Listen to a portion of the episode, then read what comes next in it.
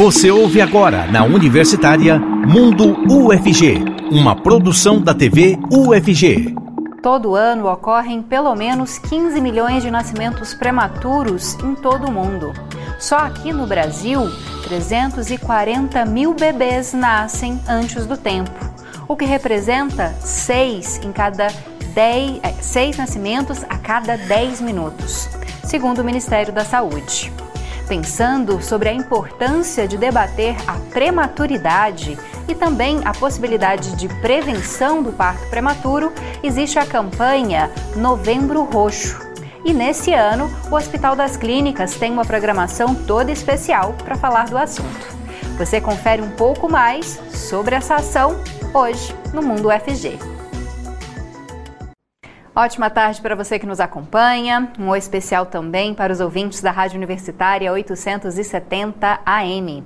Eu sou a Camila Maia, uma mulher branca de cabelos lisos e longos na altura dos ombros, tenho olhos também escuros e hoje visto uma blusa estampada com gatos e também uma saia preta. Fazendo a interpretação para Libras no programa de hoje, eu conto com a presença do Weber Flávio.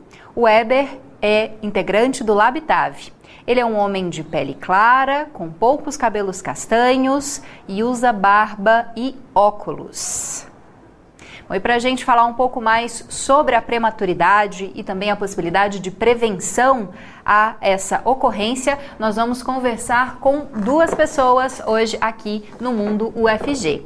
A primeira delas é a Bárbara Andrade, que é enfermeira do Hospital das Clínicas UFG EBSER. Olá, Bárbara, muito obrigada pela sua presença. Peço que você, ao cumprimentar o nosso público, faça também sua descrição física. É, meu nome é Bárbara Andrade e eu sou enfermeira especialista em neonatologia e já atuo com esses bebês prematuros ou de risco há oito anos. Então, há oito anos eu já estou nesse mundo maravilhoso que é a neonatologia. Para o nosso público cego e de baixa visão. Bárbara. Oi, Camila. Você poderia fazer uma descrição física de você para o nosso público cego e de baixa visão? Ah, certo. Eu sou uma pessoa, é, uma mulher parda, tenho cabelos cacheados castanhos, mais ou menos na altura do, dos ombros, e tenho também uma marca de nascença no queixo mais escura. Muito obrigada, Bárbara. Nós recebemos também a Melissa Teles, que é psicóloga da UTI neonatal do Hospital das Clínicas da UFG EBSER. Olá, muito obrigada também pela sua presença. Já peço que você faça a sua descrição para o nosso público. É, boa tarde, Camila. É, meu nome é Melissa, sou uma mulher branca, cabelos lisos, um pouquinho ondulados na altura dos ombros. Estou vestindo uma blusa de mangas largas e tenho meu crachá do lado esquerdo. Bom, agora a gente começa a falar sobre o assunto né, mais importante desse dia. Queria inicialmente que a gente definisse o que é prematuridade. Quando um bebê é considerado prematuro? Vou começar falando com a Bárbara, para a gente fazer essa definição de prematuridade. Certo, Camila. Então, para a gente começar a falar da prematuridade, é muito importante saber esse conceito mesmo. Toda gestação é normal que o bebê nasça a partir da 37ª semana. Então, quando o bebê, por algum motivo, algum problema que aconteceu ou no feto ou com a mãe, ele nasce antes das 37 semanas de gestação, ele é considerado prematuro. Dentro dos prematuros, a gente tem outras classificações também, como prematuros extremos, prematuros tardios, ali por volta das 36 semanas, então seria um prematuro tardio, ou prematuro extremo, quando ele é ali da 26ª semana, por exemplo. Mas todo bebê que nasce antes das 37 semanas completas de gestação, ele é considerado um prematuro. E para esse bebê, a gente tem todo um cuidado especial, porque normalmente ele necessita de cuidados é, intensivos e precisa de internação, precisa ficar dentro das incubadoras para ficar mais protegido, às vezes precisa de um suporte ventilatório, né, precisa de um ventilador mecânico, muitas vezes vai ter dificuldade também na amamentação, então a gente precisa auxiliá-lo nesse início, né, é, e todos os seus órgãos vão ser um pouco imaturos também.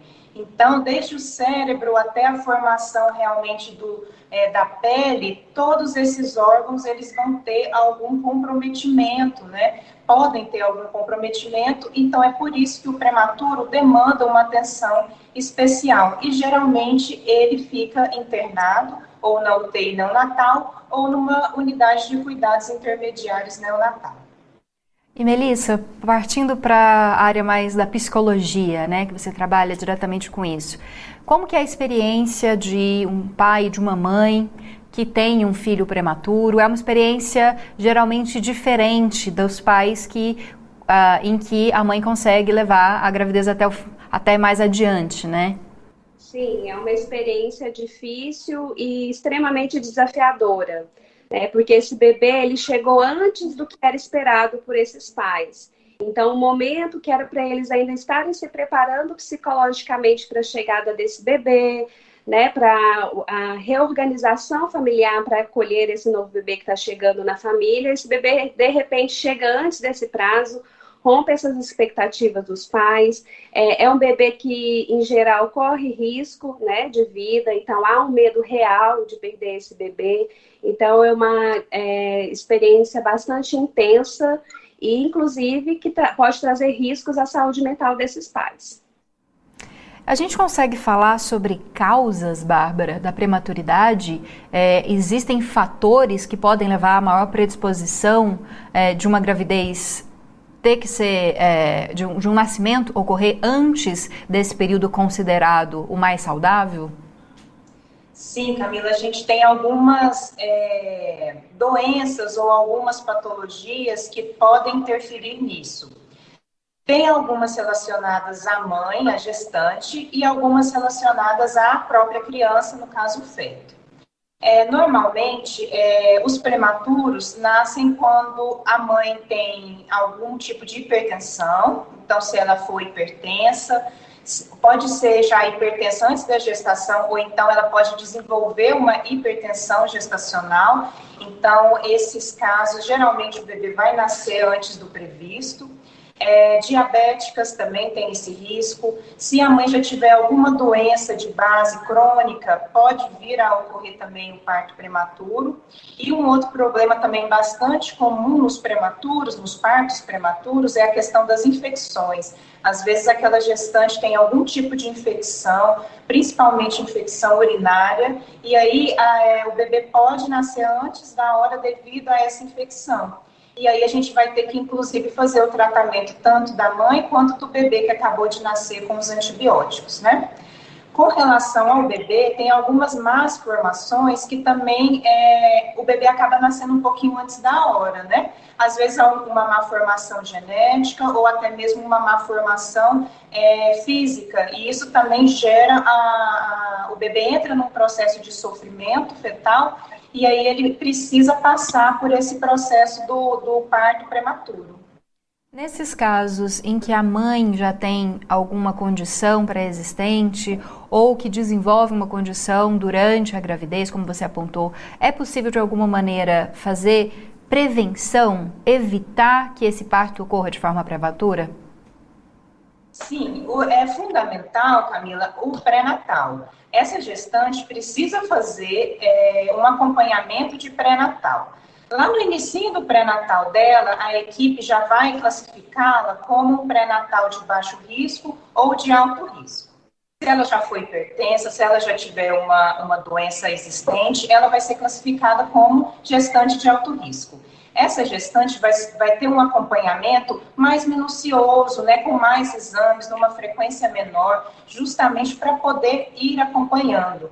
Não é toda mulher hipertensa que vai ter um bebê prematuro. Se ela conseguir é, estabilizar essa pressão, ou então essa glicemia, se ela for diabética, se essa infecção urinária for bem tratada, é, muitas vezes também o bebê pode nascer sim no tempo certo. Tudo vai depender se ela fizer esse acompanhamento é, direitinho de pré-natal. Bom, Melissa, a gente está falando hoje, né, desse tema principalmente por causa do Novembro Roxo, que é um mês de conscientização sobre a prematuridade e as consequências.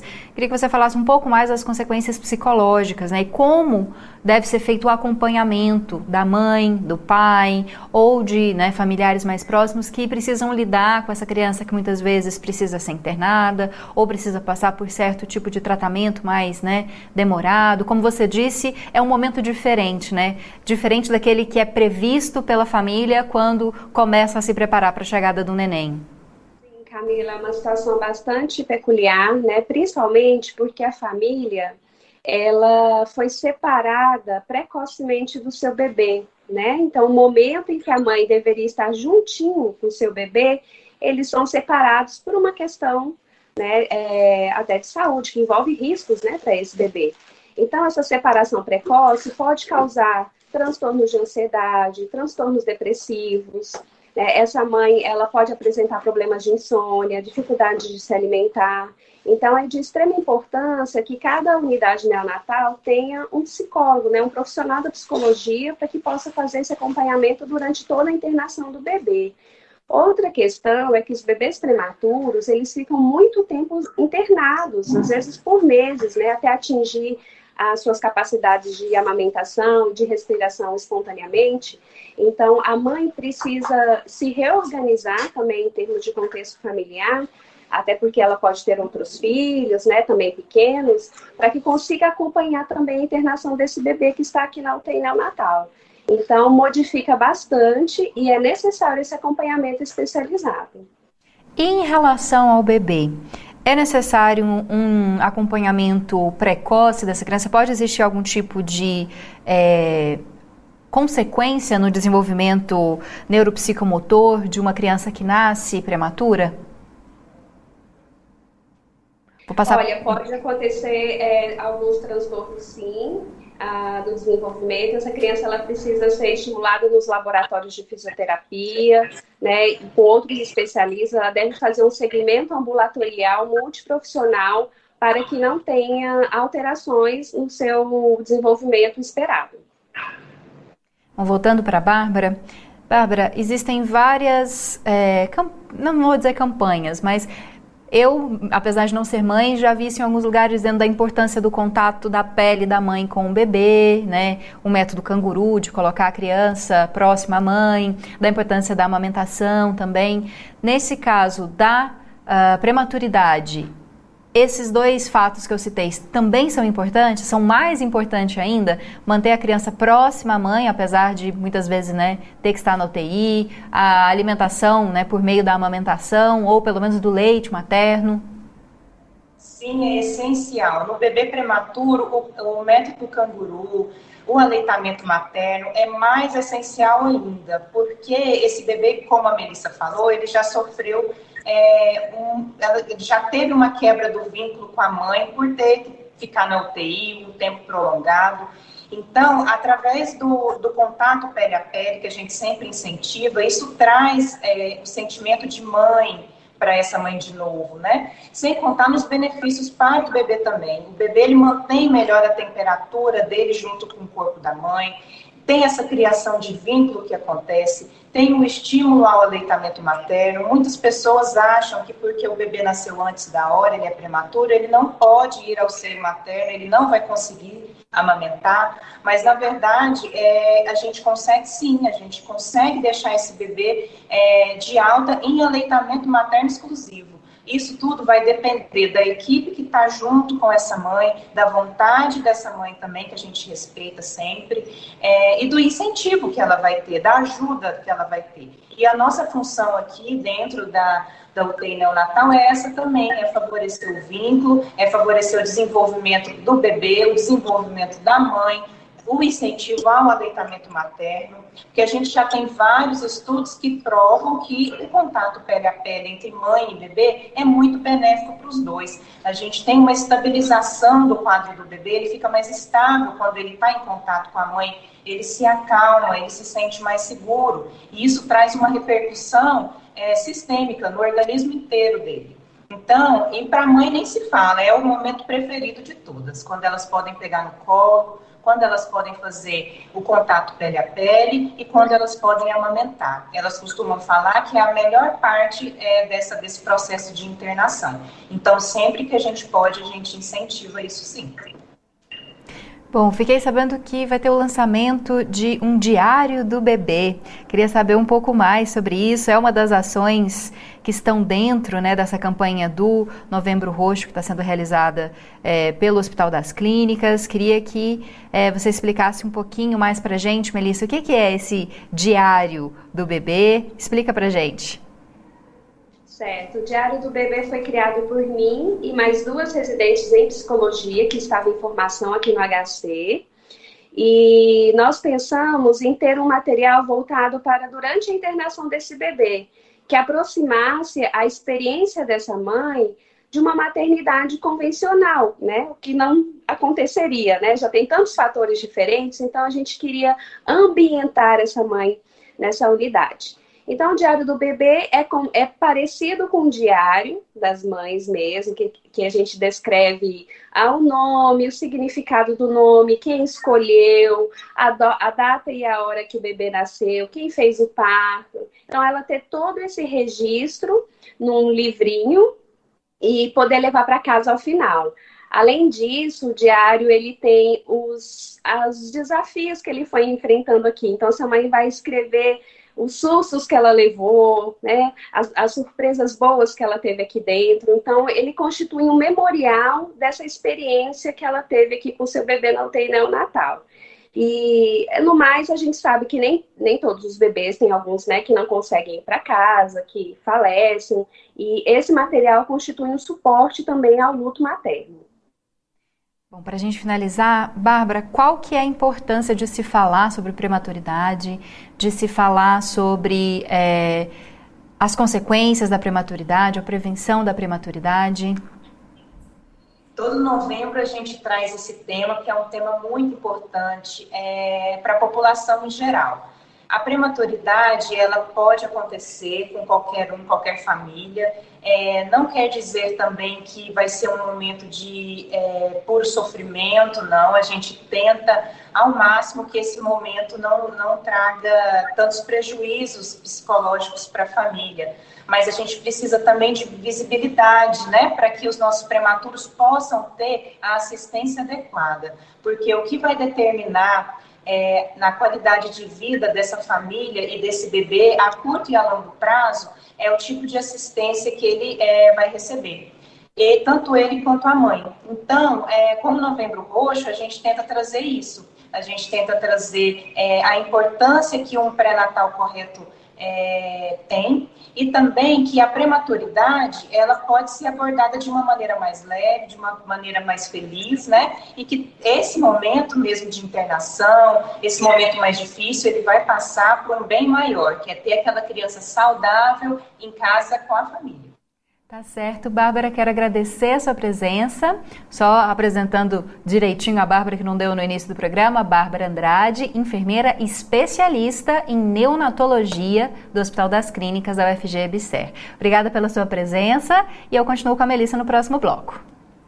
Então, como eu já adiantei, Melissa continua com a gente e nós vamos continuar a falar sobre prematuridade. Não sai daí, o Mundo UFG volta em instantes. Estamos apresentando Mundo UFG, na Universitária. Estamos de volta com o Mundo UFG de hoje e quem faz a interpretação para Libras nesse bloco é o Diogo Marques. Ele, integrante do Labitave também. O Diogo é um homem de pele parda, tem cabelos e olhos castanhos e não usa barba. Antes de voltarmos a falar sobre prematuridade, eu te convido a acompanhar a TV UFG pelas redes sociais. Lá você confere informações sobre o mundo UFG e toda a programação. Nós temos YouTube, Instagram, Facebook e Twitter. Por esses canais você pode também interagir com a gente, mandar sua pergunta, seu comentário, sua sugestão de pauta. Então, só procurar por arroba TV UFG que você nos encontra nas redes sociais. Para continuar a falar sobre partos prematuros, as consequências deles e também sobre o Novembro Roxo. Eu continuo a conversar com a Melissa Teles, que é psicóloga da UTI neonatal do Hospital das Clínicas da UFG BSER, e vamos receber agora a Denise Magalhães, que é assistente social do Hospital das Clínicas.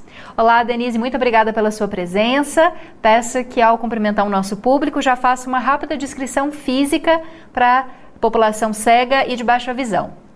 Olá, boa tarde a todos. Eu sou Denise, eu sou assistente social do Hospital das Clínicas.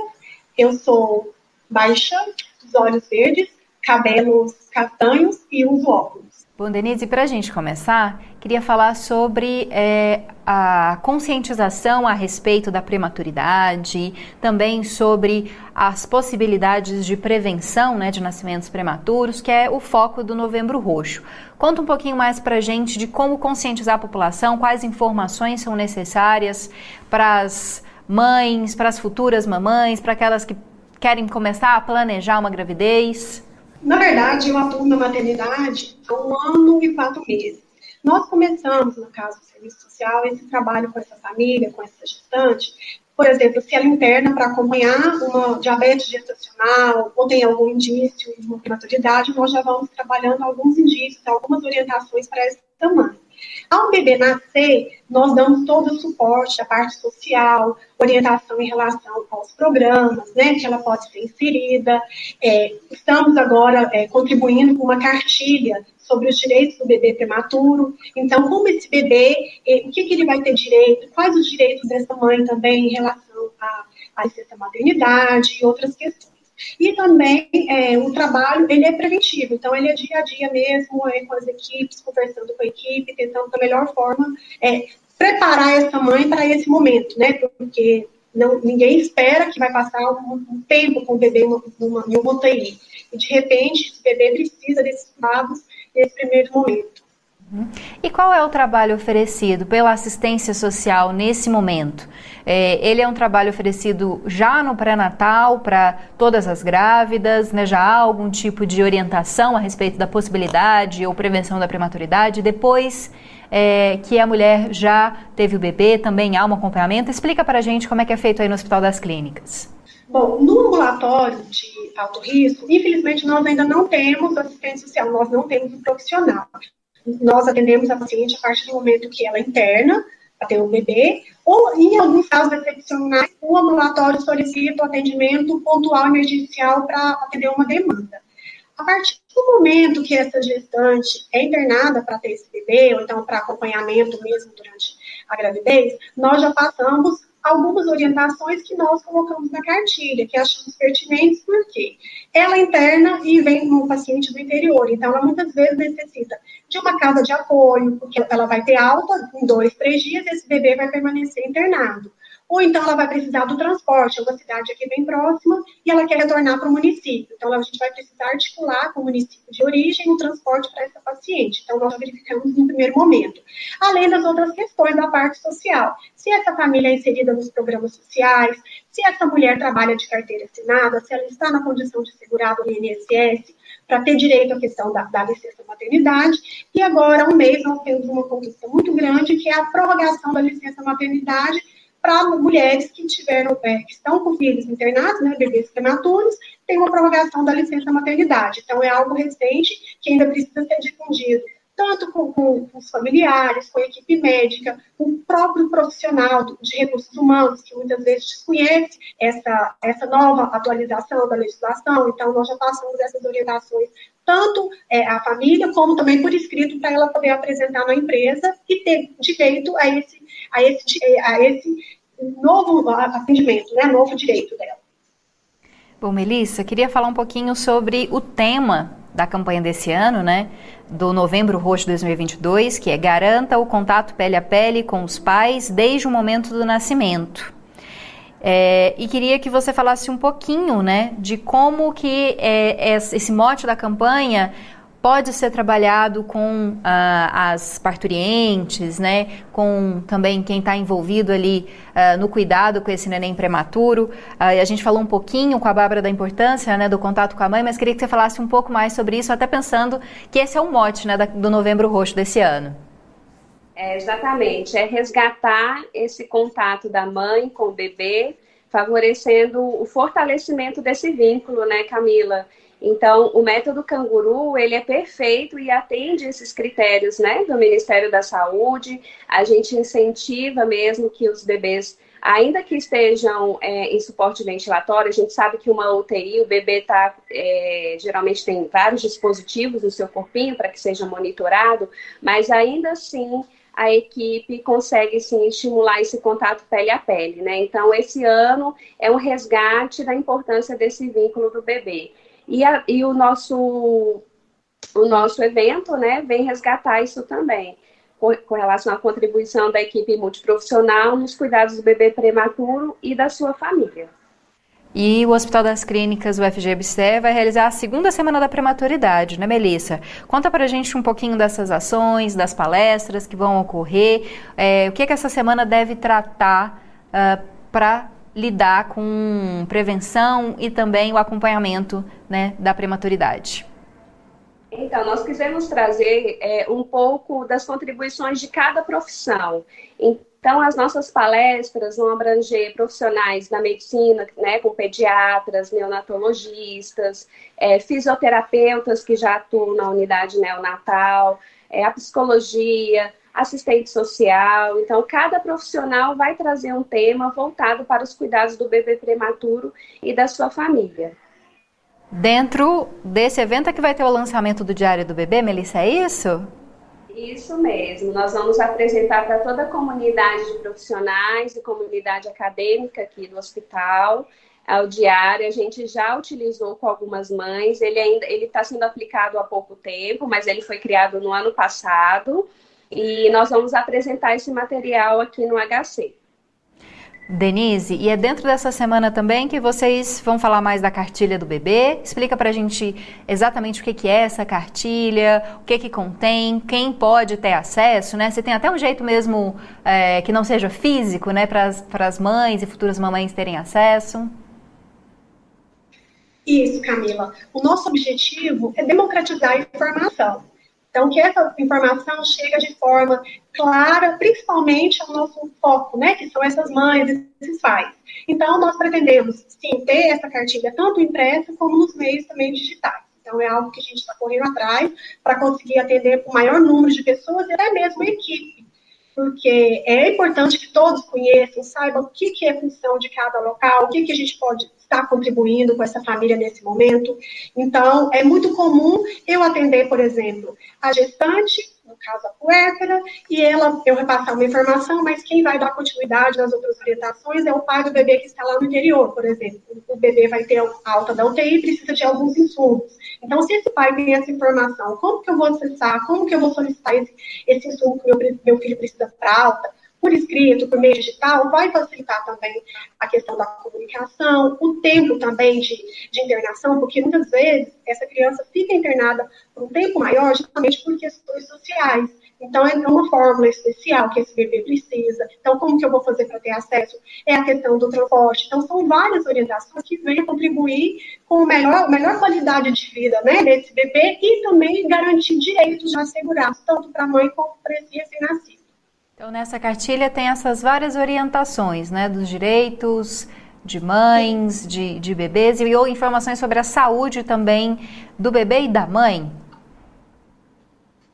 É da parte específica mesmo, em relação à questão, seria mesmo um acesso, né? A forma que, que vai fazer para acessar. Na parte clínica mesmo, nós não vamos entrar, mesmo na, só mesmo na parte social tudo relacionado à parte social, em relação à questão do registro de nascimento, como que eu faço para registrar meu filho?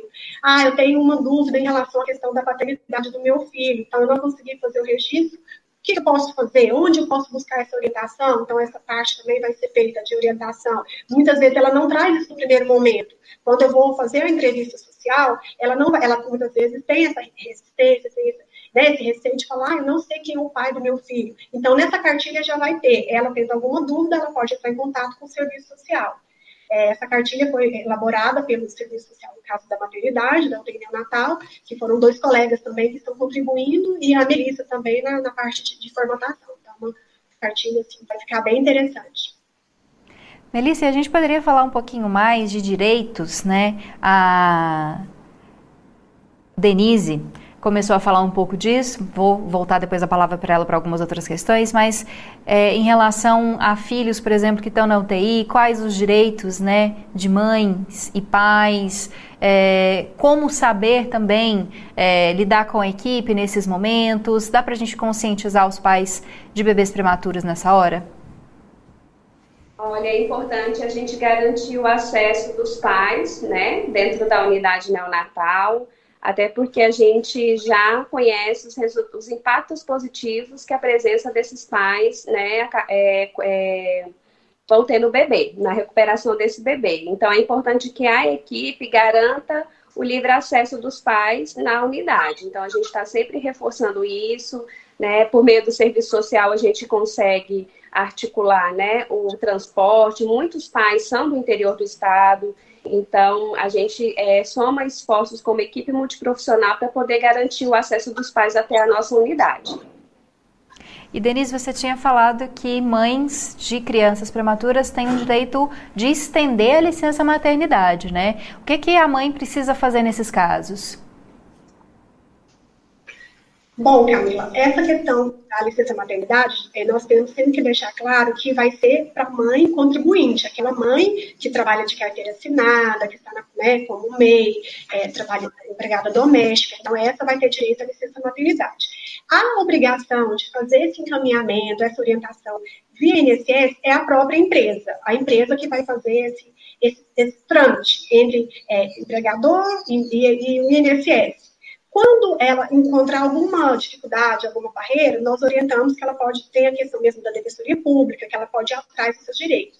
Como é algo tão recente, essa ampliação da licença maternidade, o que, que eu tenho feito? É, eu tenho entregue, impresso a lei para a mãe também, no caso dessa portaria do INSS, porque algumas empresas desconhecem. Então, dependendo do município, é algo, não é algo tão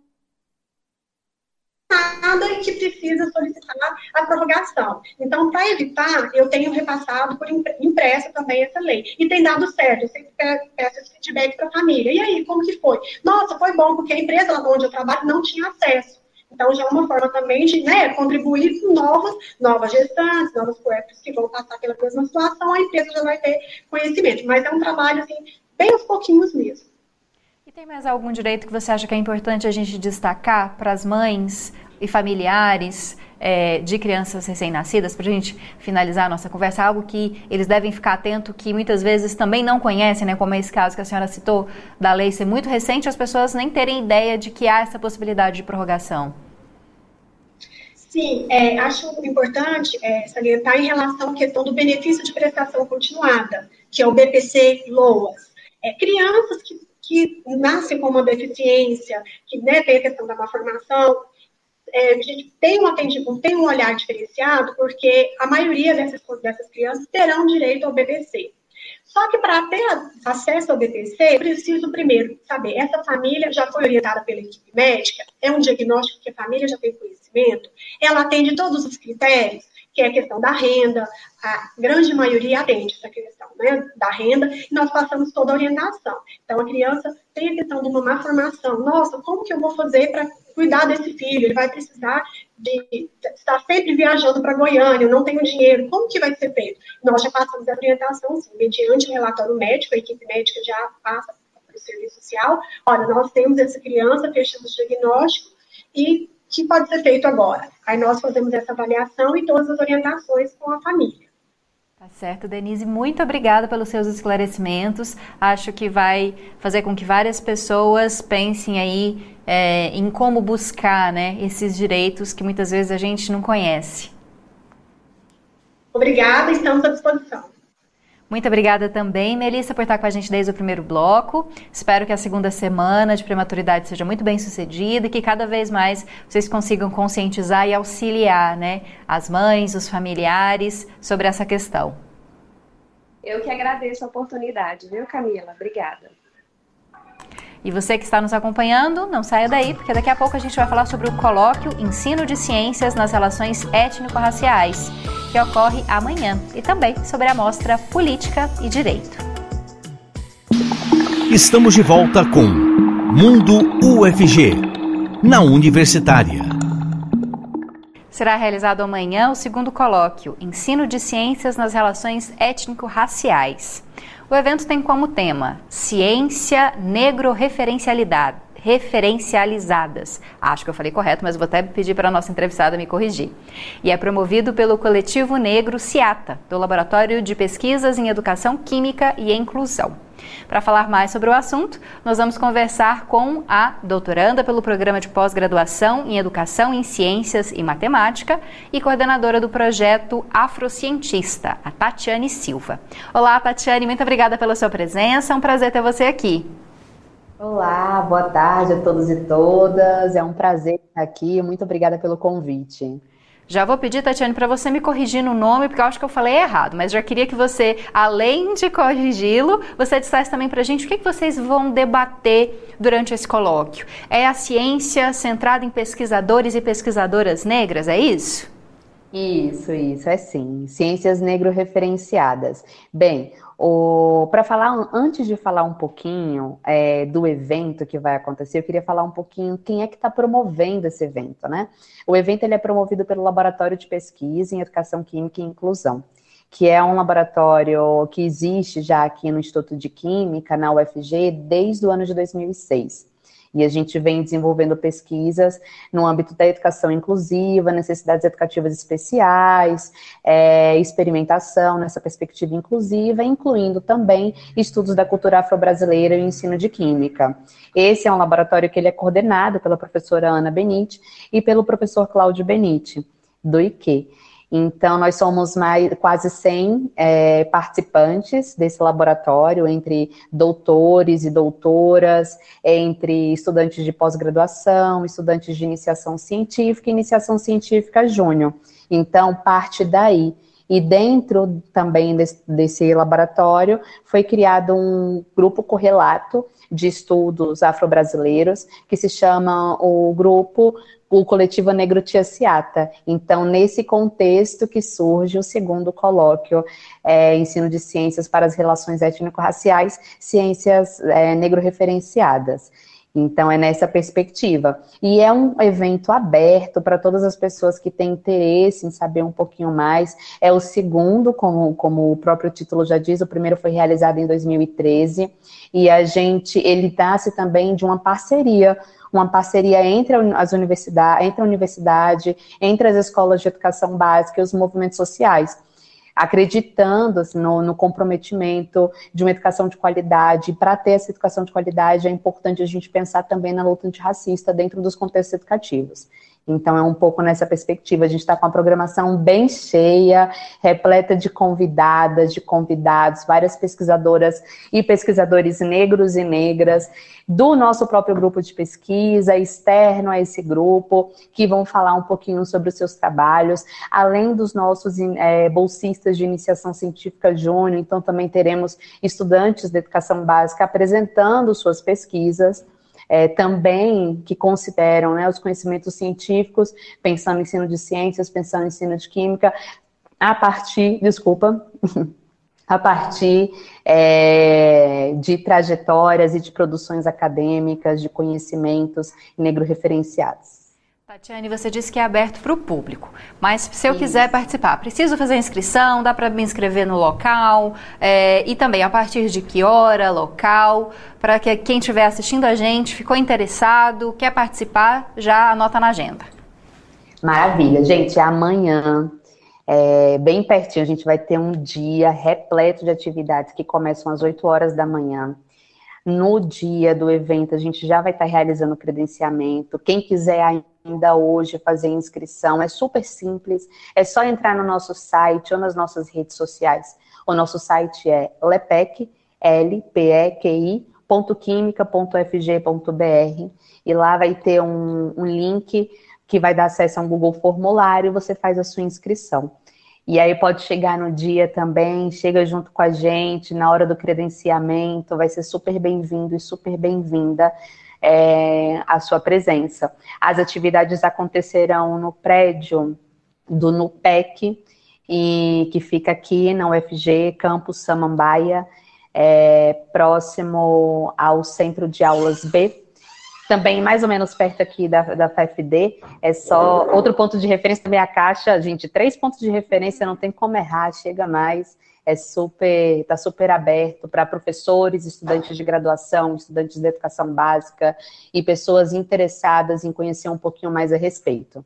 Você repete para a gente só o site, Tatiane? lepec.fg.br? É, não, lpeqi uhum. Também pode procurar é, pelo Facebook e pelo Instagram, Lepec, LPEQI, que conseguem nos achar, certo? Certo. Se tiver alguma dúvida também pode nos perguntar pelas nossas redes sociais, que a gente está tendo uma grande equipe aí envolvida na organização e esperando as presenças, as várias presenças de pessoas de diferentes áreas. Muito obrigada pela sua presença e um bom evento para vocês. Muito obrigada. Bom, e a mostra Política e Direito, realizada na Faculdade de Direito, reúne pensadores clássicos e contemporâneos do pensamento jurídico e político. Grandes nomes da política e do direito de um jeito que você nunca viu. Essa é a proposta da exposição Política e Direito, montada pelos estudantes de Direito depois de um semestre debatendo o pensamento de autores clássicos até ativistas contemporâneos. Felipe conta como foi a experiência como monitor. Durante todo o semestre, mas principalmente quanto à amostra, que ser uma construção dos alunos e da gente como monitor.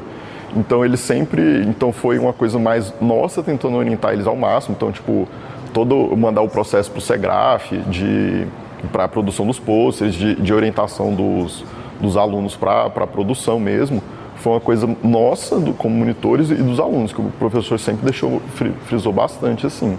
Uma das pensadoras retratadas na mostra foi Nina Pacari, uma liderança do movimento indígena no Equador, que já foi deputada e ministra das Relações Exteriores do país. A estudante Maria Fernanda, que auxiliou na montagem dessa etapa, conta que ainda não conhecia a história de Nina e que a exposição foi importante para pensar as questões jurídicas e políticas. Quando fala sobre o que eu aprendi com ela em relação ao direito e, à política, Primeira política, é, eu vejo a importância da participação dessas pessoas de forma direta. Então, nós precisamos de fato de representantes indígenas presentes e atuantes na área, porque não adianta se uma pessoa branca está lá representando, porque não sabe, não consegue, é, não tem as mesmas experiências de vida que essa pessoa teve.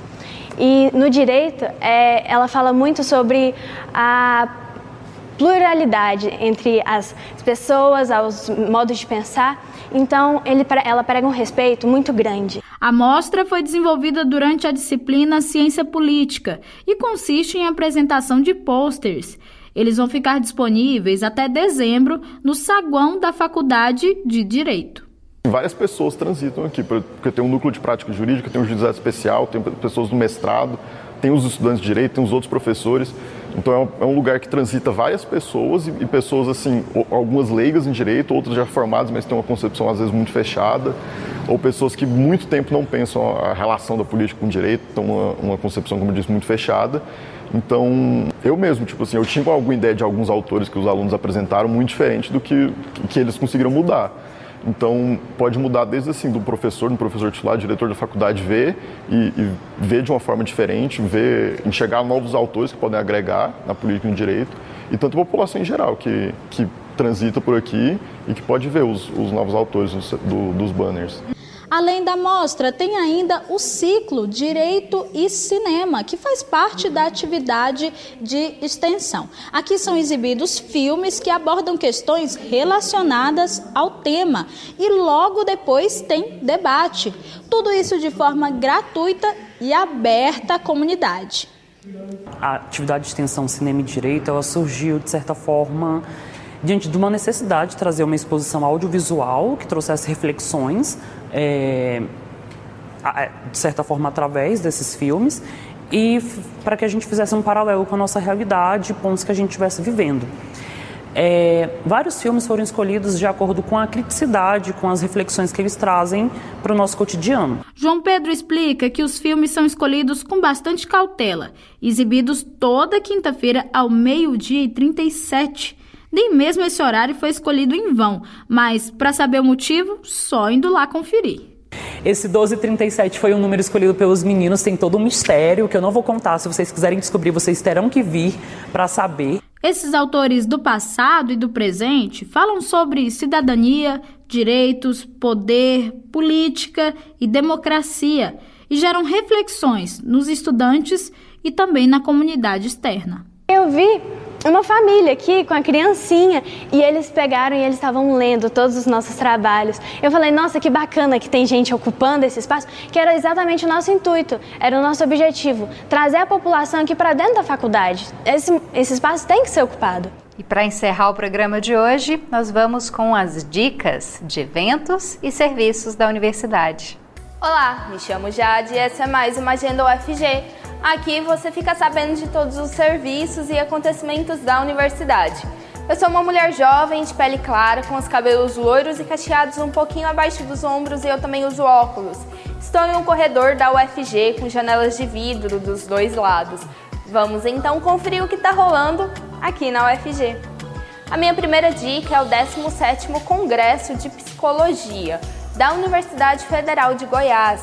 Essa edição tem o tema Rupturas, Travessias e Redescobertas Rumos para o Futuro da Psicologia e será realizada entre os dias 16 e 18 de novembro.